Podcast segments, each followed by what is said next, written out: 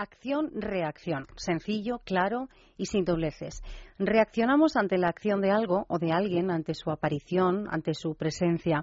Reaccionamos así a la aparición de un amigo, de un amor, de aquellos a los que queremos y reaccionamos con un sentimiento claro de complacencia y de bienestar. Reaccionamos a un amanecer, a una puesta de sol, a una brisa cálida y apacible que consigue arrebatar hasta el presente y demoler inquietudes y pesares. Reaccionamos al tacto, a la caricia, a la sonrisa y nos emocionamos. Esas reacciones son las que hoy buscamos porque esto es radio y ustedes palabras mayores.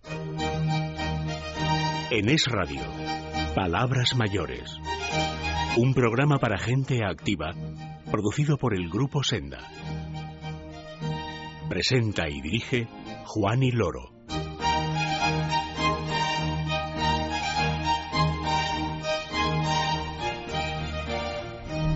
Bienvenidos, gracias por estar con nosotros en esta mañana de sábado, un sábado muy especial, por dos razones. Primero, eh, porque volvemos a encontrarnos y es razón más que suficiente para alegrarnos el día ya a nosotros, espero que a ustedes también. Y segundo, porque es el primer eh, sábado del mes de mayo que tenemos la eh, suerte, la oportunidad de compartir con todos ustedes este 3 de mayo. En estas palabras mayores, eh, una mañana, un día en el que vamos a hablar de salud. Vamos a hablar de una mm, charla, de un coloquio eh, que tuvo lugar hace unos días en Madrid em, y eh, sobre el que queremos profundizar porque en este coloquio se dijeron cosas muy importantes. El título ya les va a avanzar mucho. ¿Cómo llegar a los 90, a los 90 años? Claro. Vamos a hablar de ello en nuestro tiempo de salud. Después vamos a mm, recorrer el año 1987 es el año que les proponemos hoy para recordar. Tendremos un tiempo muy especial para eh, decirles algo muy importante de ese concurso que tenemos en marcha con la compañía de telefonía fácil, eh, telefonía especializada en los seniors, con Doro. Y acabaremos nuestro tiempo con tiempo de ocio hablando de literatura un libro que les vamos a recomendar hoy que lleva por título Una madre. Hablaremos con su autor, con Alejandro Palomas. Es lo que les proponemos. Gracias por estar ahí. Gracias a mi compañera Marta Pérez, que está en control. Comenzamos.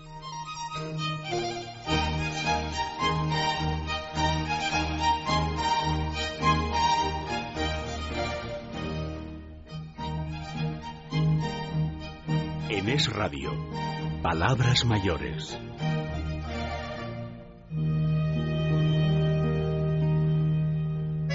Si tienes 50 años o más y sientes que aún te quedan muchas cosas por hacer y por conocer, Senda Senior es tu revista. En ella encontrarás la información que necesitas para disfrutar plenamente de la vida. Senda Senior, pídela cada mes en tu kiosco.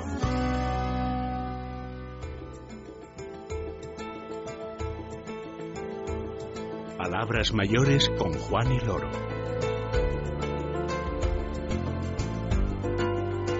Hablamos de salud, hablamos de calidad de vida y hoy con proyección en el tiempo.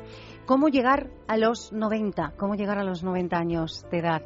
Sobre eh, esta frase, con este título, se reunían en Madrid hace unos días, como les decíamos, bueno, pues profesionales diversos para eh, debatir esta cuestión y poner sobre la mesa asuntos que nos atañen a todos, a todos los que, yo aquí sí me incluyo, a, todos los que queremos llegar a esa, a esa edad, a los 90 años. Eh, es un coloquio que eh, estuvo organizado por el, el, grupo farmacéutico Vial. Es un grupo farmacéutico internacional que, bueno, ya tiene muchos años de trayectoria. Nació en la década de los 20 del siglo XX, en 1924. Y vamos a hablar con el director general de, Vial, con Íñigo Paguaga, que esta mañana está al otro lado del teléfono. Íñigo, buenos días, bienvenido. Hola, buenos días. Gracias por acompañarnos. Es gracias a vosotros. ¿Fácil o difícil esto de llegar a los 90? Hombre, considerando que aproximadamente el 5% de las empresas a nivel mundial llegan a alcanzar los 90 años, pues la verdad es que lo consideramos todo un éxito. es, eh, es una respuesta clarificadora. Íñigo, antes de, comenzar a hablar de todo lo que se dijo, se expuso y se, eh, imagino que también se preguntó en este coloquio, celebrado, como decíamos, hace tan solo unos días en, en Madrid. Vamos a poner un poquito en antecedentes a los oyentes. ¿Qué es Vial? Vial es una empresa farmacéutica eh, de, capital portugués, surgida como otras tantas empresas farmacéuticas eh, a, través de una farmacia y desde un principio ha sido una compañía cuya apuesta por el crecimiento, un proyecto con visión a largo plazo y la investigación en I+D eh, ha llevado pues que hayamos alcanzado esos 90 años de edad y sigamos manteniendo esos valores y como primera punta dentro de la internacionalización de la compañía, que como decía, pues se fundó en Oporto hace pues, los referidos 90 años, pues eh, fue venir a España por la importancia del país como mercado farmacéutico y por la proximidad geográfica y cultural. Eh, esa es también parte de eh, bueno de la, de la cuestión del por qué desde este grupo farmacéutico eh, habéis decidido en colaboración con ANIS, informadores de la salud, pues eh, organizar este coloquio, ¿no? Sí, claro. al final nosotros eh, estamos teniendo operaciones en España desde hace ya más de 16 años y somos una empresa que, como comentaba hace un minuto, pues tenemos una visión de muy largo plazo para todo lo que hacemos y tenemos un compromiso muy claro pues con España donde pues aparte de actividades de carácter comercial pues también tenemos un centro de excelencia que se dedica pues a la investigación desarrollo y comercialización para todo el mundo de vacunas para inmunología alérgica eh, estamos en España desde el año 98 y en estos momentos de crisis en los que todo parece pues que que, que, se cae y otra gente pues se plantea deslocalizaciones y demás, para nosotros es una apuesta clara y aquí estamos, aquí estaremos. Estamos, estaremos eh, y vamos a seguir apostando por este envejecimiento, la clave, como decíamos, de este coloquio, cómo llegar a los 90. Decíamos al comienzo, Íñigo, que hubo profesionales eh, de, diversos ámbitos, ¿no? Estuvieron, eh, estuvo el presidente de la Fundación Edad y Vida, el presidente de la Fundación Española del Corazón, el presidente de la Asociación Española de Geriatría y Gerontología, el director general de cartera básica de servicios del Sistema Nacional de Salud y Farmacia, el embajador de Portugal en España y estuviste tú representando a Vial. Además, creo, de una persona de 90 años o más. De 96 años. 96. Sí. Que estaba, estaría, eso te iba a decir, estaría estupendamente además. Sí, fue aportó ese punto en la, eh, pues, eh, de, pues me debería casi decir de de, perspectiva humana.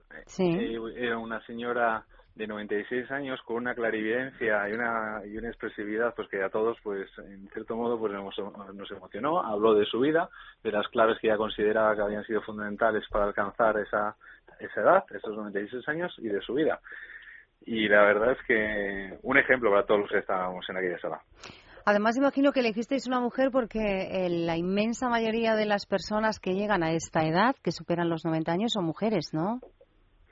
Las estadísticas eso dicen. Sí, es así. La esperanza de vida media en España está en unos tres años por encima para las mujeres por encima de los hombres sí. y, de las personas que alcanzan esa mayoría de edad, es clarísimamente el porcentaje se inclina a favor de las mujeres.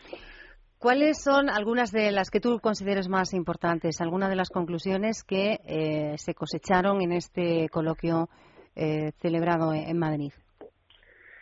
Más allá de las recomendaciones clásicas de cuidarse, hacer deporte, tener una alimentación adecuada, tener suerte en que la dotación genética pues también ayude, sobre todo es el optimismo, las ganas de vivir y querer llegar. Esto, más allá de un tópico, es una recomendación que se expuso encima de la mesa por parte de los profesionales. Eh, ya hay estudios realizados en la Universidad de Londres que incluso demuestran que una, tener una actitud positiva ante la vida, tener un objetivo claro y ser optimista alarga la vida. El optimismo, de hecho, creo que eh, fue em, Eduardo Rovira, el presidente de la Fundación Edad y Vida, creo recordar, el que apuntó, eh, ahora que hablabas de un estudio, apuntó que el lado opuesto, es decir, las personas pesimistas, incluso los estados depresivos, aumentaban bastante el, bueno, pues esa mortalidad que, impide llegar, evidentemente, a esa edad, ¿no? Sí, efectivamente, es así. Ya hay estudios más allá de, eh, como se suele decir, pues, las, las recetas y los comentarios que todos nos dicen nuestras, nuestras madres, que tenemos que mirar con actitud positiva. Ya hay estudios con base científica que demuestran que el hecho de tener un objetivo claro a lo largo de la vida y vivir la vida con optimismo y con ganas de vivir, la regla frente, al planteamiento que me hacías. Em, estaba, como decíamos, el presidente también de la Fundación Española del Corazón, que dio a conocer, Íñigo, un decálogo que eh, nos va a ayudar a todos los que queremos alcanzar esa edad a eh, conseguirlo si, como tú también decías, la genética nos lo permite. Es un decálogo en el que se recogen cosas que yo creo que todos conocemos un poco, ¿no? Eh, ¿Por qué es necesario que nos lo recordéis tanto, eso que tenemos que hacer para tener calidad de vida? Porque al final el secreto de tener una vida longeva con calidad, eh, y por supuesto, pues con el apoyo de la ciencia que ahí está para apoyar en los momentos que se necesita, está en pequeñas prácticas del día a día y está en el cuidado de uno mismo y, de tener ganas de alcanzar esos 90 años y, y hacer pequeños consejos que, pues como decía antes, ya se ha demostrado científicamente pues que alargan la vida. Esos consejos decías, el optimismo fue, eh, aparte de la genética, una de esas claves, ¿no? Que quedó patente y que además hay estudios que así lo refrendan eh, para conseguir alargar la vida y tener una calidad de vida que es la que todos deseamos. Si esto lo extrapolamos a la empresa, a la empresa farmacéutica, a Vial, el optimismo, ¿qué papel ha jugado en estos 90 años o si tú, al menos, por lo menos los que tú conozcas, ¿eh? los últimos 15 o 20 años? Pues es fundamental. se puede hacer un paralelismo claro entre las causas de, éxito eh, para que una empresa alcance los 90 años y lo que puede hacer que una persona los alcance. Eh, en mi opinión, el optimismo lo que hace es tener un equipo comprometido, gente con ganas de luchar, que abandona o deja de lado estos sentimientos tan negativos que parece que nos acompañan estos últimos años, siempre mirando al horizonte y buscando conseguir éxito con el largo plazo. Cuando hablamos de envejecimiento, España es uno de los más envejecidos, creo que el segundo, no sé si a nivel mundial o de Europa, pero esas estadísticas están ahí. Eh, cuando hablamos de envejecimiento, eh, imagino que para vosotros este aspecto es muy muy importante, ¿no? Y mm, determina el camino a seguir en la investigación en los próximos años. Sí, claro. al final, una de las mayores causas de morbilidad es la edad con lo cual pues eh, se plantean situaciones al Sistema Nacional de Salud pues como la financiación de esta nueva demanda de, servicios y de fármacos que se van a originar como consecuencia pues de este envejecimiento de la población con lo cual tanto la industria como las instituciones públicas tendrán que trabajar codo con codo para afrontar este problema que sin duda va si bien en este momento puede que no sea tan acuciante, pero en las próximas décadas lo vamos a tener delante. Para aquellos que quieran conocer eh, más sobre lo que se dijo en este mm, coloquio, eh, de cómo llegar a los 90 o quieran saber más de la empresa eh, farmacéutica Vial, la empresa que, tú diriges, Íñigo, ¿dónde podemos remitirle? ¿Hay una dirección web? Sí. La dirección web es las tres www.vial.com. Sí. Y allá en el apartado en español pues hay información sobre todo el evento y, bueno, y información de empresa. Y si me permite un momento también información sobre nuestra fundación que es una fundación dedicada a la, a la investigación que de forma bianual pues da un premio sin derecho de propiedad intelectual y a fondo perdido pues para aquellos investigadores, también españoles, ¿eh? de 340.000 euros en diversas categorías a los que pueden presentarse y optar a este premio. Toda la información de, estos, de este premio está también en la página web. Está en la página web. Pues voy a, voy a repetirla muy, muy despacito. www.vial.com www vial.com. Pues Íñigo Paguaga, director general de Vial, gracias por atender nuestra, nuestra llamada y enhorabuena por iniciativas como esta. Gracias a vosotros y encantado de haber podido compartir este rato con, con nuestro programa. Gracias, Íñigo. Buenos días. Buenos días.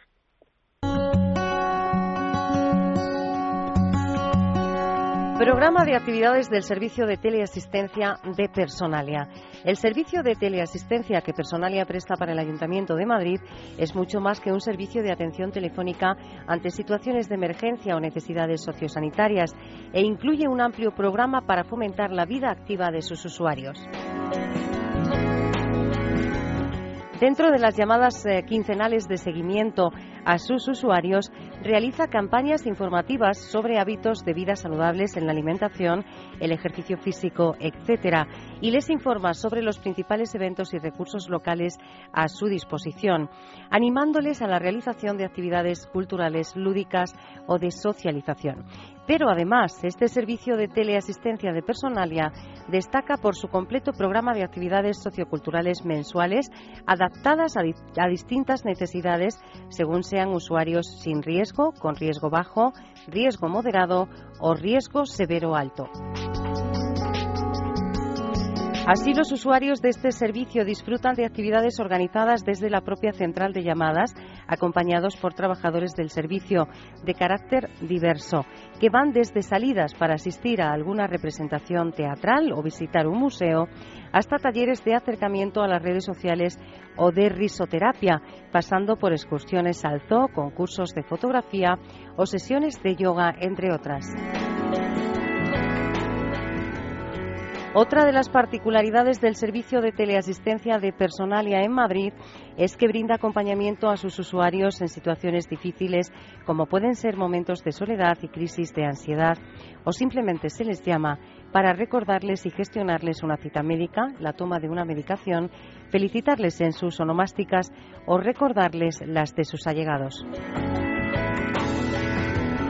Este acompañamiento continuo que ofrece Personalia a sus usuarios de teleasistencia vía telefónica se ve reforzado con las visitas domiciliarias que los trabajadores realizan durante los meses de verano, así como en Navidad, a los usuarios que se encuentren en situación de especial vulnerabilidad o soledad para conocerlos personalmente. El servicio de teleasistencia de Personalia es un servicio personalizado, humano, respetuoso, integral y de calidad que pretende sobre todo ofrecer seguridad, tranquilidad y compañía tanto a los usuarios titulares del servicio como a sus familiares, con el objetivo de prolongar la vida independientemente en el propio domicilio. Para más información y contratar el servicio, los interesados pueden dirigirse al teléfono 902-420-426. 902-420-426. Personalia, personas al servicio de las personas.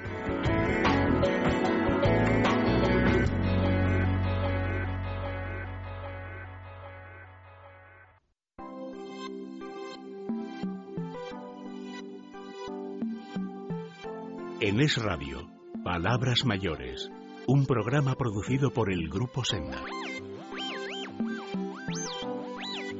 Les decíamos al inicio del programa, presten mucha atención, tenemos algo muy importante que comunicarles de este súper maravilloso concurso que gracias a Doro hemos puesto en marcha hace algunas eh, semanas.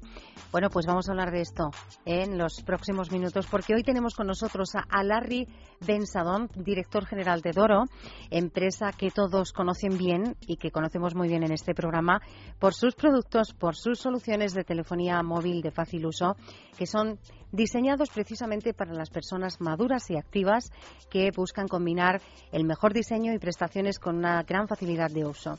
Hoy Larry está aquí para hablarnos de esa promoción, de este, como decía, super concurso que estamos organizando y que les va a permitir ganar un teléfono móvil de Doro. Buenos días, Larry, bienvenido. Gracias, buenos días, Juan, ¿cómo estás? Y muchísimas gracias por contar una vez más con nosotros en el programa. Pues estupendamente, estamos encantados de poder saludarte de nuevo. Eh, porque tenemos cosas importantes ¿eh? que decirle a los oyentes. Cuéntanos en primer lugar cómo va el concurso, este concurso Doro, y cuál es el motivo, ese motivo especial que os ha hecho ponerlo en marcha. Bien, eh, el concurso lo hemos organizado pues justo en este día tan especial que es el Día de la Madre, eh, porque realmente queremos felicitar a las mamás eh, regalándoles algo que sea muy útil tanto para ellas, pero también para sus hijos, ¿no? Porque realmente la idea es regalar un producto que facilita la comunicación, que pueda mantener en contacto nuestras madres con nosotros, con nuestros hijos, con nuestros nietos, mismo cuando estén lejos de nosotros, que resulta el caso de que es muy habitual, ¿no? Entonces, este realmente ha sido siempre el objetivo eh, de, Doro como empresa y está metido en lo que es el ADN, es facilitar las comunicaciones a las personas pues que sean ya algo mayores, ¿no? esa mm, facilidad para comunicarse, que siempre nos ha parecido una enorme, una gran iniciativa. Y aunque ya lo hemos hablado en otras ocasiones, también contigo, Larry, ¿podrías eh, durante unos minutos explicarnos de qué forma eh, los productos de Doro ayudan a los seniors a, estar mucho más conectados? Bien, Juani, eh, seguro que, bueno, o si no, os, lo recuerdo, Doro es una empresa sueca eh, que ya lleva más de 40 años en el mercado, acabamos de cumplir realmente los 40 años, y se creó alrededor de una pregunta, de una pregunta muy concreta. ¿Cómo podemos facilitar la vida de, utilizando soluciones de comunicación para aquellos usuarios que tengan algunas necesidades especiales? y puede ser de toda índole, ¿no? Pero, por supuesto, esta pregunta no tiene una sola respuesta y los usuarios de cualquier edad pues tienen gustos diferentes, tienen conocimientos diferentes y necesitan pues realmente unas soluciones únicas, personalizadas, prácticamente hechas a medidas.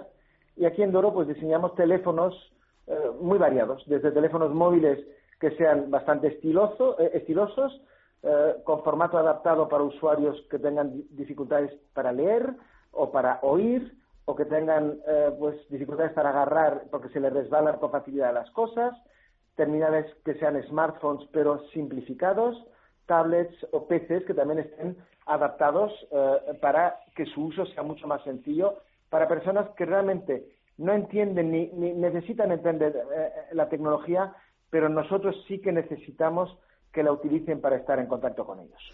Sabemos lo que hace Doro por facilitar eh, la conectividad y la vida de, los mayores. Lo cierto es, que eh, las empresas prestan cada vez más una mayor atención a, este público, al público senior. Pero, eh, Larry, ¿qué es lo que diferencia vuestra oferta, la oferta de Doro, de la de otros fabricantes que también pueden comentarnos que mm, quieren o intentan simplificar la experiencia de utilizar un teléfono móvil? A ver, eh, yo creo que la respuesta es sencilla cuando ya conoces nuestros productos, porque el índice de repetición de compra de un producto de oro cuando ya lo has utilizado una vez es enorme, ¿no? Entonces, en primer lugar, lo que nos diferencia es el conocimiento de este sector, de las personas mayores, de lo que llamamos la economía gris, ¿no? Eh, la economía de plata. Doro es una empresa que está dedicada exclusivamente a las comunicaciones y a los seniors. Y esto realmente nos permite ofrecer una amplia gama de modelos, tanto el teléfono que llamamos de barra, que es muy barato, que cuesta 35 euros, hasta teléfonos de concha, que también gusta mucho a la persona senior un teléfono de concha, eh, también smartphones, puesto que los hay que ya tienen conocimientos anteriores cuando llega esta pues edad más madura y que quiere un smartphone eh, con el uso de aplicaciones, pero realmente con menús muy fáciles de utilizar. También en segundo lugar, nuestros teléfonos no son teléfonos simplificados, no son teléfonos que solamente tienen teclas grandes, una pantalla legible, sino que cuentan con una tecnología avanzada que está diseñada para personas mayores y controlada y supervisadas por personas mayores. Es un segmento muy concreto.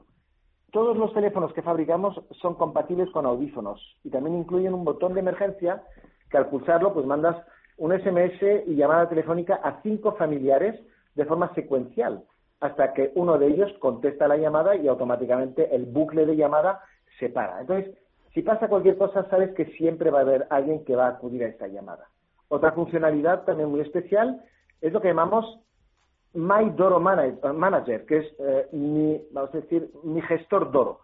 Y esto es la facilidad que permitimos a nietos, a eh, bueno, familiares de esta persona mayor, a poder manejar el teléfono que hemos dado a nuestra madre pero a través de Internet, estando alejados de ella, pero le podemos poner las últimas fotos de nuestros hijos para que puedan ver a sus nietos directamente sin que tenga que hacer nada. O le podemos poner en su agenda que no sabía que mañana tiene que ir al médico o que vamos al cine juntos o al teatro. Entonces tú se lo gestionas por detrás a través de Internet, ella habiéndote dado el permiso, digamos, de entrar en su teléfono. Entonces, manejamos las cosas de una forma muy simplificada para el usuario final, dando el control a lo que son personas que saben más de tecnología.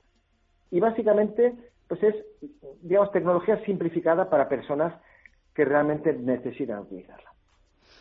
Es eh, mm, todo lo que nos está contando Larry es evidentemente es cierto. Ustedes ya muchos, eh, afortunadamente ya lo conocen.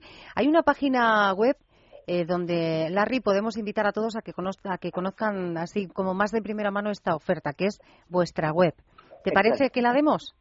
Sí, sí, sí, mira, es tres W, como siempre, punto doroespana.es. Digo bien, espana porque la ñ, como sabemos, todavía no se acepta por Internet, ¿no? www.doroespana.es. Claro ya cuál es eh, la filosofía de trabajo de Doro, cuáles son esas aplicaciones que hacen la vida más fácil, cuáles son esos eh, modelos de teléfonos, pero Larry, ¿cómo pueden los oyentes conseguir uno de esos teléfonos? Bien, eh, lo pueden comprar o pueden acceder a ganarlo, ¿no? Entonces es muy fácil.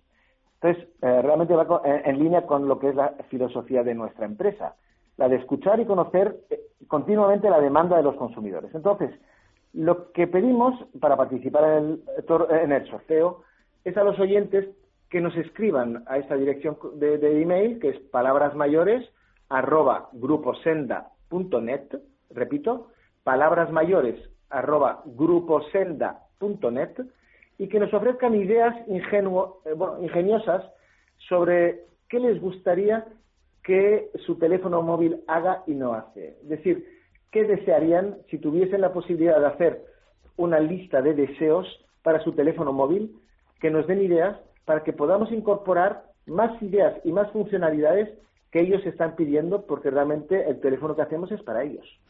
Por ejemplo, se me ocurre, ¿pueden ser ideas que te hagan la vida mucho más cómoda en casa?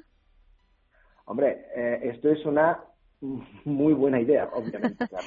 Eh, la verdad es que los oyentes eh, están participando muy bien en la en este concurso y, evidentemente eh, las ideas que están planteando son muy, muy, pero que muy interesantes. Quiero agradecerte. Ya la semana que viene vamos a conocer a los ganadores, ¿no?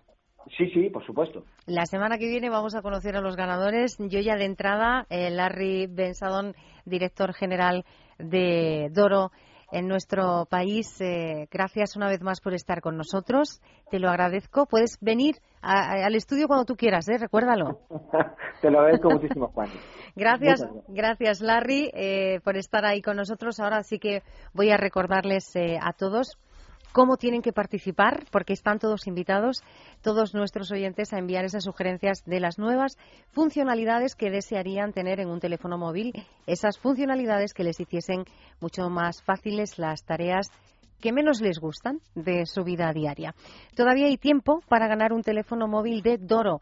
Las sugerencias hay que enviarlas a la dirección palabras mayores, lo decía Larry, palabras mayores arroba gruposenda.net. Y el próximo fin de semana anunciaremos el ganador. Repito, envíen vuestras sugerencias a palabras mayores arroba net, palabras mayores arroba gruposenda.net y podrían ser el ganador de un teléfono móvil de Doro.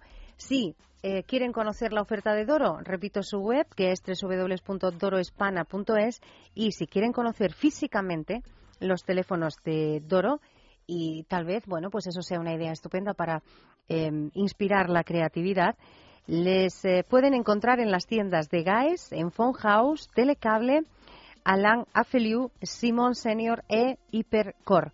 Estamos a tiempo, ¿eh? El fin de semana que viene conocemos los ganadores.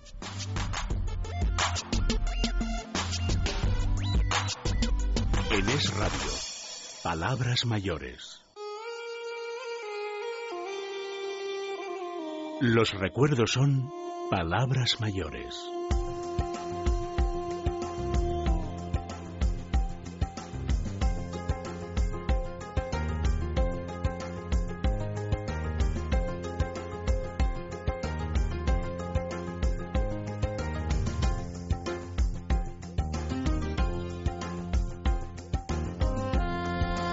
Vamos a recordar, y antes de recordar nada, voy a saludar a mi compañero Fernando de Ollarvide, que está esta mañana aquí. Buenos días. buenos días. 1987.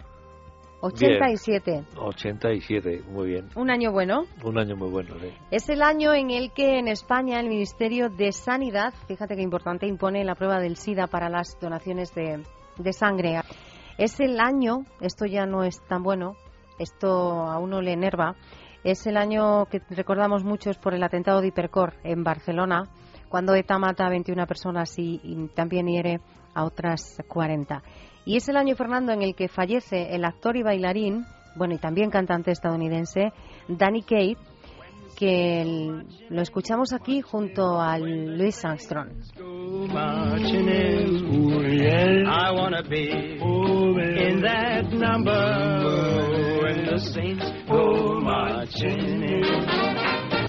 Nos deja el actor, bailarín y cantante estadounidense Danny Kaye, que tuvo, bueno, pues eh, una gran, enorme popularidad en los años 40, 50 y 60. Eh, nos deja en el 87, había nacido en 1913. Murió en Beverly Hills, donde vivía de un ataque al corazón. Tras pasar una larga convalescencia por eh, hepatitis C, contraída cinco años antes por una transfusión de sangre. Eh, despedimos a Danny Kate y nos vamos a quedar con el tema musical que hemos elegido para recordar este año. Fernando, ¿te gusta Julio Iglesias? Me gusta. ¿Sí? No es de mis preferidos, pero me gusta. Bueno, pero seguro que esto de lo mejor de tu vida lo has cantado alguna vez. Bueno, si yo canto, llueve. No, pero bueno, aunque sea interiormente has cantado lo mejor de tu Bueno, vida, ¿sí? Venga, vale. Ahora cantamos tú y yo. Lo mejor de tu vida me lo he llevado yo. Lo mejor de tu vida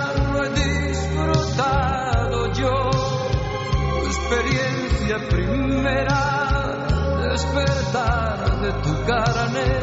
Tu inocencia salvaje me la he bebido yo. Lo mejor de tu vida me lo he llevado yo. Lo mejor de tu vida lo he disfrutado yo. Tu experiencia primera, despertar. Tu inocencia salvaje me la he bebido yo.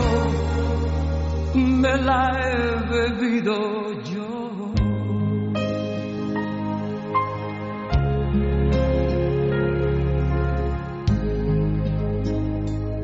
fuiste mía, solo mía, mía, mía.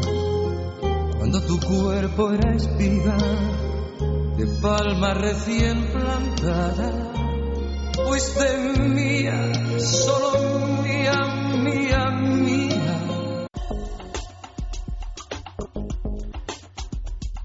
Quienes cuidan diariamente a personas dependientes en sus hogares saben lo sacrificada que es esta tarea. Por eso, estas personas necesitan también cuidar su propia salud.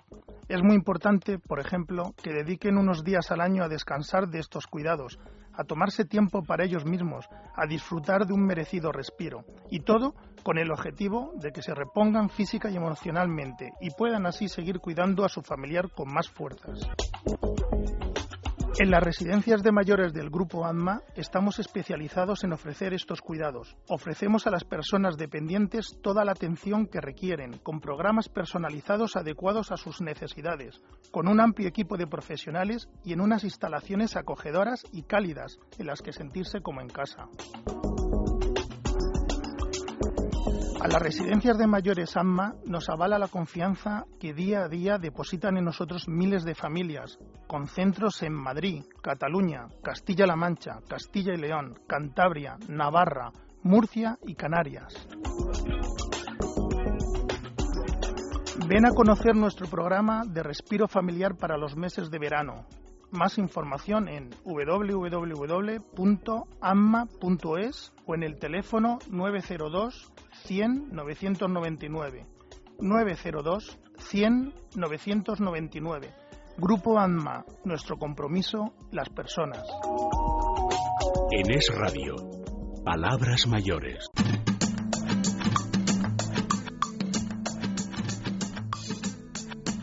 El ocio y el tiempo libre son palabras mayores.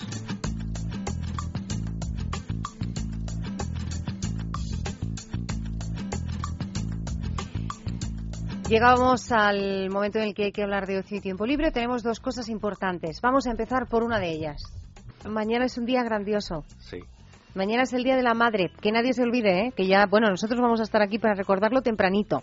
Pero por favor, si alguien se ha olvidado algo, está a tiempo. Por ejemplo, una guía de cruceros por el Mediterráneo Ujú, o por, por el e- Adriático para la madre. Por no ejemplo, por Que Da ejemplo. tiempo, ¿Eh? Por ejemplo. da tiempo. ¿Por qué es tan importante tener esas guías, Fernando? Vamos a recordarlo. Pues es muy importante porque con esa, primero con esas guías de cruceros por el Mediterráneo lo que haces es te enteras de cómo funciona un crucero. ¿Eso qué significa? Pues significa que vas a poder eh, rentabilizar eh, muy bien el viaje y se te van a quitar todos los miedos, se van a eh, caer todos los tópicos y vas a poder eh, sacarle el máximo partido no solamente al barco sino a a la excursión que hagas. Te puedo decir simplemente, yo me apuesto con quien quiera que con esa guía eh, yo puedo demostrar que tú te ahorras cerca de, de 600 euros por persona simplemente con por el hecho de leerte esa guía. Ahorramos dinero y ahorramos tiempo, que es importante. ¿eh? Tiempo, bueno, y sobre todo disfrutas un montón. Claro, porque te dedicas plenamente a eso. El trabajo de campo, iba a ir a decir el trabajo duro, pero te he mirado ¿eh? antes.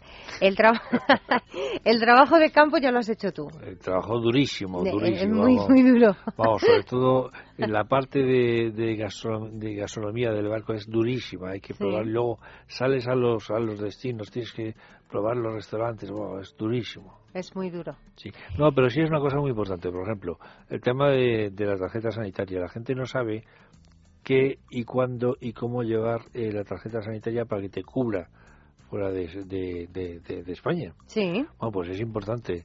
Eh, entonces, eh, te vienen muchísimos consejos para hacer la maleta, para qué llevar. Vienen muchos eh, temas que te pueden interesar y que puedes eh, rentabilizar eh, tu viaje y disfrutarlo. Ujú.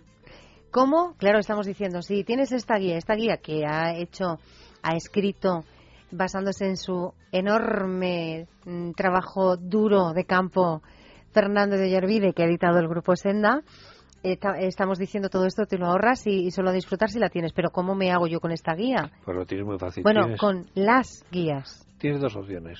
Yo recuerdo, tienes dos guías. Guía de cruceros por el Mediterráneo, guía de cruceros por el Adriático.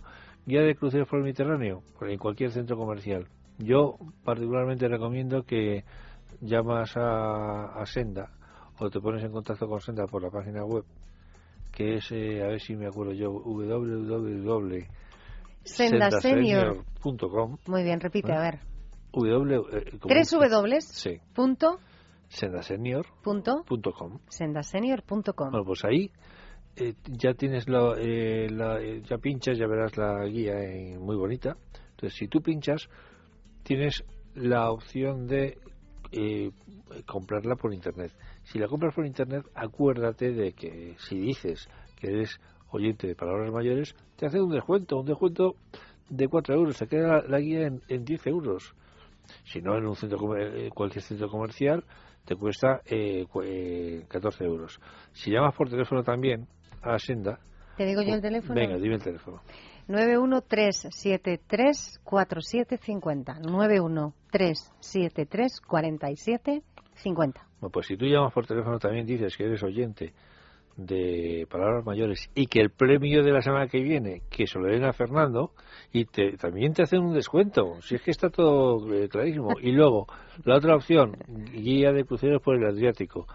Te la puedes eh, comprar para instalarla en tu teléfono móvil o en tu tablet y te cuesta tres, tres eurillos y pico. Y pico. Y si no, pues te puedes comprar también la guía eh, pues en libro, en formato libro. Que son las que a mí me gustan, ¿eh? Y que son, bueno, eh, A mí me gusta yo, llevar el librito. yo me quedaría con las dos. Bueno, claro. ¿eh?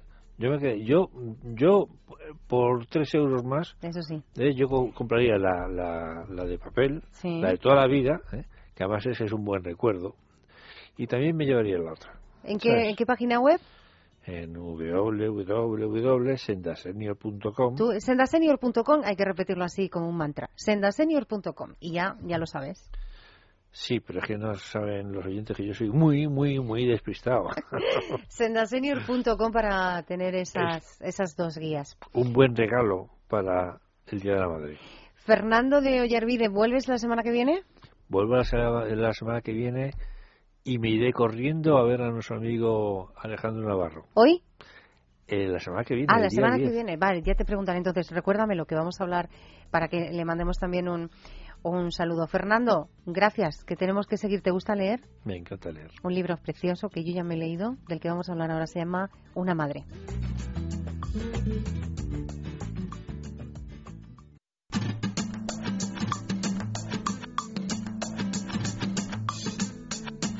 El ocio y el tiempo libre son palabras mayores.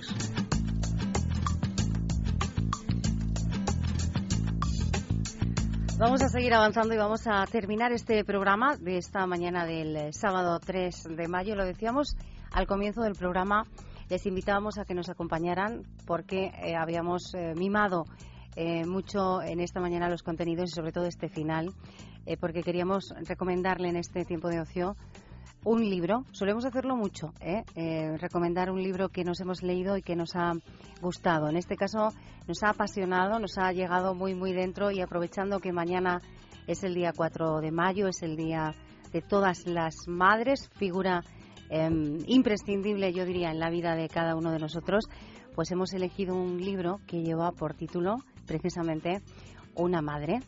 Es un libro eh, que ha escrito alguien que yo tengo aquí sentado a mi derecha en esta mañana, eh, que es, eh, yo imagino que un autor muy, muy conocido por, por muchos de, de, ustedes, porque no es su primera obra, ya lleva pues casi 10 años, creo, ¿no? Desde que se publicó su primera obra, más o menos. Él es Alejandro Palomas. Buenos días, Alejandro. Hola, ¿qué tal? Buenos días. ¿2005 fue el primer libro o 2000... 2003. Tres. Sí. Pero hay años en los que no ha sido solo un libro, han sido varios. Sí, hay años que han sido dos. Dos. Sí, ya lo creo. Sí, no, si es que no paro, o sea, en algún lado los tengo que meter, los tengo que ir colocando. Es decir, que tú escribes para eh, saciar una necesidad. Eh, es que, a ver, ha habido épocas de todo. Ha habido épocas en que escribía para eso, porque lo necesitas. Hay otras épocas en que escribes por disfrute, porque realmente te gusta mucho y tienes mucho tiempo. Entonces lo haces por disfrute. Eh, hay, siempre hay las dos cosas, porque si no es muy difícil hacer algo así y dedicarte a una vocación como esta.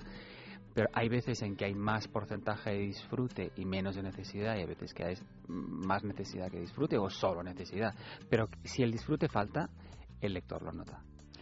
Una madre. Decimos, mañana es el día de la madre. ¿Cuánto hace que ha salido el libro? Muy poquito. Em, tres semanas, dos, semanas. dos semanas y media. ¿Sí? ¿Y hasta hoy cuál es la respuesta? Mm, brutal. se me llena la boca, se nota, ¿no? Claro, eh, brutal, porque lo que nosotros hemos podido leer es el libro y además las críticas que han mm. hecho al libro de Alejandro, una madre, pero no sabemos las cifras de venta ni nada, ni, ni nada parecido, él sí las sabe. Eh, es, muy, es muy pronto. Tres semanas es poquito. Quisiera yo saberlas. ¿eh? Eh, me da un poquito de miedo, pero yo creo que, a ver, están, están todos muy contentos. Yo no las sé, pero quien, quien las sabe está muy contento. Eso es buena señal, Alejandro. ¿Por qué surge esa necesidad de escribir este libro? ¿Por qué una madre? Mira, em, surge en un momento muy determinado, surge en una escena muy determinada de mi vida y es una escena con mi madre es una merienda con mi madre. Em, la recuerdo perfectamente. Estábamos los dos, eh, nos estábamos riendo. Yo llegué de viaje, nos estábamos riendo mucho de, de algo que me había pasado en el viaje. Em, y, yo me río mucho con ella. Tengo mucha complicidad con ella. Entonces estábamos en una cafetería y nos reíamos mucho, mucho. Y de repente tuve un momento en el que salí de la escena es decir, me fui hacia arriba y nos vi desde arriba los dos. Esas cosas que de repente te pasan, eh, que te desdoblas un poquito. Y nos vi desde arriba y, y nos vi reír, y nos vi tocarnos, y nos vi y pensé, esto es un milagro. Poder tener esto con tu madre después de tantos años, de todo lo que nos ha pasado, de lo que hemos vivido, de lo que hemos llorado, de lo que hemos reído juntos, que siga así, que siga esta mano, eh, que sigamos tocándonos de esta manera, pensé, esto no, no hay palabras para describir esto. Y de repente me volví a desdoblar y pensé, ¿y cuando ya no esté? ¿Qué voy a hacer yo cuando ya no esté? ¿Cómo, voy a vivir? Y, tuve como un, abismo delante de mí eh, y me entró un pánico terrible. Entonces pensé, mm, bueno, cuando llegue ese momento que será horrible, quiero tener un documento escrito y quiero tener un documento escrito donde esté reflejada esta, esta complicidad que tengo con esta mujer. Eh, acabas de resumirnos la, bueno, la historia, la esencia del, del, libro en muy pocas eh, frases y lo que sí vamos a poner en antecedentes a los oyentes por si no se lo han leído. Es la historia de una madre, de Amelia, que tiene tres hijos. Eh, la historia la narra Fer, uno de ellos, que es el varón, porque las otras son Emma y Silvia, que son dos chicas. Sí. Sí. Y eh, digo que acabas de resumirlo porque esa complicidad que tú nos cuentas sí que existe, ¿no? Eh, ese, eh, esa complicidad entre Sí. Fer y Amelia es la que tú nos acabas de describir entre. Es el color de la novela. Ese es el color eh, que, que tiñe toda la novela. Y esa es la complicidad que yo quiero conservar. El Alejandro persona, el Alejandro hombre que está aquí sentado contigo, es la que quiere conservar siempre. Porque el día que mi madre, la mía, la, de- la del hombre, no esté, yo voy a necesitar algo a lo que aferrarme. Y ese algo es esta novela. Eh, por eso ha salido este color tan cálido y, tan, y hay tanto cariño en todo lo que pasa en esta novela. Ese es el resumen que hace Alejandro así de entrada de, de una madre. Pero hay una frase que ya no solo es que vertebre, a mí me lo parece, toda la historia, es que además aparece repetidas veces en el libro, Hmm. que es no se puede encontrar paz evitando la vida. No se puede. Yo, mira, eh, venía hacia aquí y me he sentado un momentito en un banco porque me gusta, antes de empezar y hacer mm, entrevistas, me gusta sentarme durante cinco minutos y descansar. Y entonces, y pensaba, realmente no, hay, eh, no hay nada como un día en el que sientes que has dado un pequeño paso de riesgo adelante. Pero por otra parte, no puedes dejar que nadie te culpe por no haberlo hecho porque a veces no siempre se puede dar un pequeñito paso adelante de riesgo en tu vida. A veces no se puede, porque hay gente que no puede realmente. Y lo peor es que encima de que no pueden, eh, se les culpe y se les llame cobardes. No, hay días en que eres un cobarde y no pasa nada. Hay otros días en que eres muy valiente y tampoco pasa nada. La cuestión es no juzgar a la gente ni juzgarte a ti. Y eso es lo que, lo que intenté con Amalia, con este personaje, que enseñara a sus hijos y a los lectores eh, que quizá es momento de cambiar lo de juzgar por jugar y jugar a vivir y empezar a vivir bien, tranquilamente. Y lo enseña de una manera muy particular. Bueno, una manera como, como suelen hacer las madres, a veces Sí. no diciendo, a veces estando, pero sin, sin parecer que Sí. están presentes, ¿no? A lo largo de, de toda la novela. Sí, a ver, es una mujer de 65 años y es una mujer con muchas armas. Es una mujer con una discapacidad, además, con un 64% de discapacidad. Yo conozco muy bien esta discapacidad.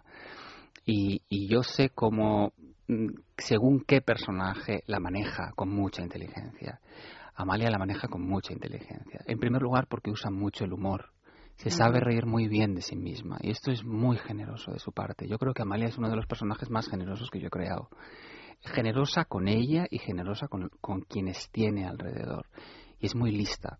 Es uno de esos personajes que ve muy poco las cosas que no importan y ve mucho las cosas que importan. Es decir, las emociones, los problemas de sus hijos, está siempre pendiente y en realidad es un faro, es como un faro. Hay muchas madres que son así, ¿eh? hay muchas madres faro y a mí esas, muchas abuelas faro también. Exacto, porque ya que mencionas a la abuela, ¿eh? hay una hay una parte en la novela porque claro es una madre la novela está centrada en esta en Amalia en esta madre pero esa madre también echa de menos a su madre Claro. es como que para para eh, sentir esa necesidad del amor maternal no hay una edad En absoluto. No, no, no, no. Y además, a ver, e- esto es, una constante en mis novelas. Yo siempre trato personas y sobre todo mujeres muy mayores. Son las protagonistas de mis novelas porque son las que más me dan.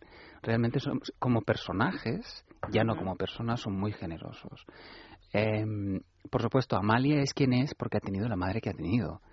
Y es una madre a la que no olvida en ningún momento de su vida. De hecho, Amalia, y eso es algo que no sale en la novela, pero que yo conozco de mi personaje, es una mujer que siempre está hablando con su madre, aunque no esté. Siempre le pregunta cosas, siempre... Y, de, y desde entonces me estoy encontrando con mucha gente que le pasa esto, que siempre lleva a su madre como al lado y le cuenta cosas aunque no esté.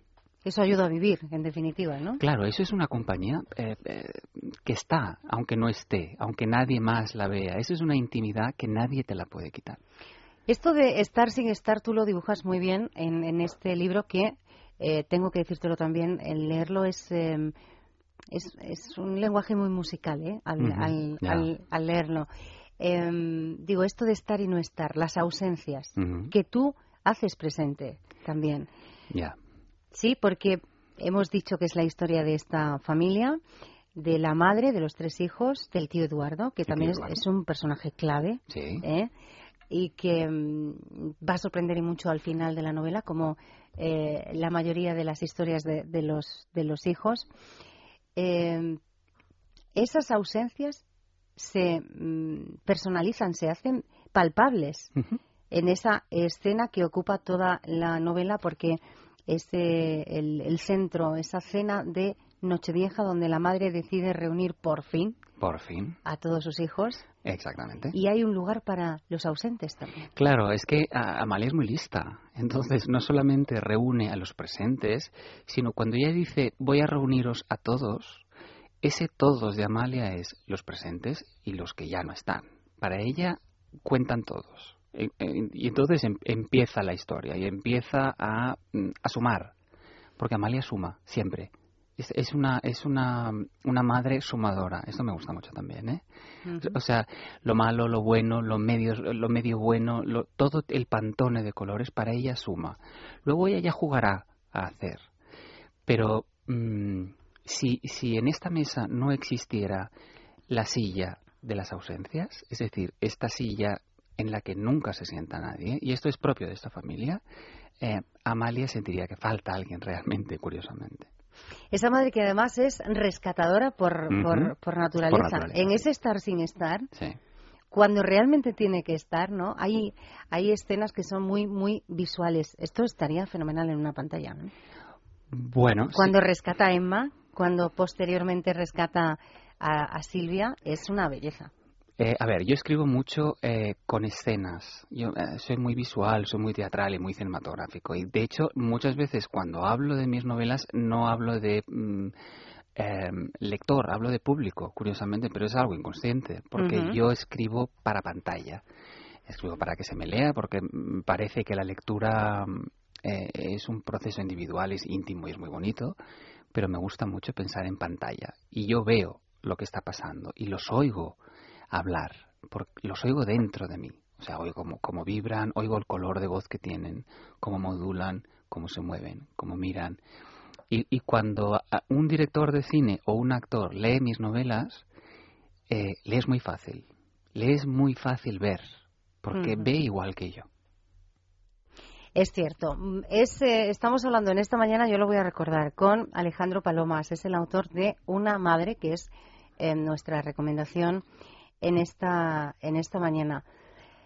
Tú comenzabas esta conversación diciendo, hablando de la relación con tu madre, que era eh, uh -huh. ese momento en el que te había surgido eh, la necesidad, la idea, la oportunidad de escribir esta, esta novela y decías, esto que yo tengo con ella, pese a todo, pese a lo que hemos vivido, a lo que hemos discutido, a lo que hemos sentido, sí. esto se mantiene. Sí. ¿Qué es necesario para que eso ocurra? Como ocurre también en la novela. Mm, eh... ¿Qué mantiene unida a la familia cuando son personajes, personas tan dispares, tan diferentes e incluso convivencias también muy, muy diferentes? Es muy, es, en realidad hay muy pocas familias que estén unidas, realmente. Cuando una familia, eh, cuando se consigue que una familia esté unida realmente, es un milagro. O sea, es tan hermoso, es tan grande, eh, que por, por otra parte eh, te corta un poco las alas, porque eh, estás en el nido. O sea, yo sí, en, y hablo por mí, en mi caso, yo vuelvo a mi familia y para mí es un referente tan grande poder volver y poder saber que estoy, que me miran bien. Yo creo que eso es la familia, un lugar donde te miran bien y donde no hace falta, donde no, no te vas a sentir demasiado juzgado y sobre todo donde te puedes reír porque para mí la risa es fundamental. El sentido de los, eh, si tú compartes el sentido del humor con cinco personas que no has elegido, eh, con las que has crecido, con, la, con las que has vivido muchísimas cosas, pero el color del humor sigue siendo el mismo, eso quiere decir que el color de la emoción sigue siendo la misma. Y eso es fundamental. ¿Y el papel de esa madre para mantener esa unión cuál es? Sobre todo en, en cuanto a los tres hermanos. El papel de la madre es como la, la, la mano que, que, borda. Es un poco, es un tapiz. Va bordando las vidas de los, de los hijos en silencio. E, es la que tiene que eh, tener un perfil bajo y estar sin estar. O no estar estando, que son las dos cosas complicadas. Ella tiene que jugar a esto. Y sobre todo en el caso de esta madre, mm, ella es muy consciente de que eh, es la primera ficha de un dominó que puede producir un efecto dominó. Si ella cree en ella misma, como le está pasando, y cree que la vida es una aventura porque le ha dado una segunda oportunidad a, a los 65 años de empezar a vivir sola, eh, esto lo comunica a los hijos. Y los hijos se ven en ella, porque es que los hijos, todos nos miramos en la madre. Siempre, eh, cuando ya no te queda nadie, buscas los ojos de tu madre a ver qué te dicen. Y porque los ojos de la madre no suelen mentir. Mentirá el tono, mentirá el, gesto, mentirá el mensaje, pero los ojos de una madre no mienten nunca. Antes de que se nos acabe el tiempo, yo he dicho, eh, creo en alguna ocasión durante esta conversación, que son personajes completos, muy complejos, con muchas eh, aristas. Em, yo no sé si eso em, supone un trabajo extra para ti o no. No, no, no, no. Para mí supone un disfrute extra. mira, eh, lo, estaba diciendo antes. Esta novela, eh, lo que me ha enseñado a mí es a ser feliz escribiendo. Yo nunca había sido tan feliz escribiendo un libro como, como, me ha pasado con esta novela. Ha sido todo bonito, ha sido todo muy fácil, muy fácil. Y desde que empecé a escribirla, mi vida es distinta. Eh, ya sé que parece que esté Mm, colgado. No, estoy colgado. O sea, me colgué cuando empecé a escribir esa novela. Realmente pensé, esto nace de pie. Aquí hay algo que, mm, que me va a cambiar la vida. A mí. Si me la cambia a mí, e, esta proyección va a llegar muy lejos. Ahí sí que estoy de acuerdo por, eh, por, por, bueno, pues yo te he reconocido que me he leído el libro y es verdad que hay muchas cosas muchas vivencias que tú trasladas ¿no? a, tu a tu familia en particular, a tu sentimiento con tus hermanos, con tu madre, y eh, sí que te hace plantearte eh, muchas muchas cuestiones, incluso entender algunos silencios. Eh, importantísimos los silencios, sobre todo porque hay dos tipos de silencios. Los silencios que son silencios huecos, y los silencios que son silencios que esconden muchas cosas. A mí me interesan los que esconden muchas cosas, claro, como a todo creador, porque si no es imposible crear de lo hueco, hay que llenar de ruido. Eh, los silencios que tienen muchas cosas y que de repente alguien como Amalia, como esta mujer de 65 años, consigue abrir de alguna manera, y no de una manera mm, agresiva, sino desde la confianza, desde el no juzgar y desde el cariño, esto genera milagros, antes o después los genera. Esa sabiduría de las mujeres de las que también has hablado, de esas mujeres maduras, de Amalia, 65 años, de Esther, la abuela, que ya no está, aún no estando, porque físicamente esta, esta mujer ya no está, la abuela, sigue teniendo eh, su eh, efecto reacción, ¿no? Sobre todo con, en este caso de la novela, con Fer, con, el nieto. Sí, sí, sí. Bueno, ¿sabes qué pasa? Que mi relación, eh, y, vuelvo a ser autorreferente, ¿no? Mi relación con mi abuela era tan especial que yo no puedo dejar de que aparezca una abuela en mis novelas, porque mi abuela siempre está presente en mí y conmigo. La llevo conmigo a todas partes, hablo con ella, está, siento que me mira, siento su voz y sobre todo la risa. Yo me reía mucho con ella, tenía un sentido del humor brutal, tenía una lengua tremenda. Y, y, era muy graciosa, era graciosa realmente. Y ella lo sabía y nos hacía reír cuando las cosas iban mal dadas. Sabía hacernos reír. Mm, yo creo realmente que toda mi obra, cada novela que escribo es un pequeño homenaje a mi abuela. Es una frase estupenda antes de despedirnos para, porque yo he dicho, empezó en 2005. No, lo tengo aquí apuntado. El tiempo del corazón es del año 2002. Eh, aquí no están todos, ¿eh? ¿eh? Pequeñas bienvenidas del 2005, también de ese año La Isla del Aire, Tanto Amor en el 2007, El Alma del Mundo en el 2011, Agua Cerrada en el 2012. Este, Una Madre, es el primero, primero del 2014. Antes de acabar el año, ¿habrá otro? Habrá un poemario, supongo, a finales de año. ¿Ah, sí? Sí. Sí, sí. Suelo sacar un poemario entre novelas. Me gusta, bueno, me gusta intercalar la cosa mucho más directa, más personal, más desnuda, etcétera. Me relaja mucho y, bueno, me gusta mucho. Alejandro Palomas, te agradezco muchísimo que hayas estado con nosotros. Vamos a volver a decir el nombre de este libro que ha editado Ciruela, Una Madre, Alejandro Palomas. Eh, en la colección de Nuevos Tiempos de, de, Ciruela. Ha sido un placer leer el libro en primer lugar ¿eh? y después un placer conocerte y poder charlar contigo. Vamos a estar muy pendientes. Gracias. Gracias. En Es Radio. Palabras mayores. Hasta aquí llegamos, hemos apurado al máximo el tiempo, pero mañana volvemos. Vamos a estar juntos a partir de las 7 en punto de la mañana. Gracias a todos por estar ahí, gracias a mi compañera Marta Pérez. Feliz día a todos. Palabras mayores. Un programa de Es Radio producido por el Grupo Senda. Es, es, radio.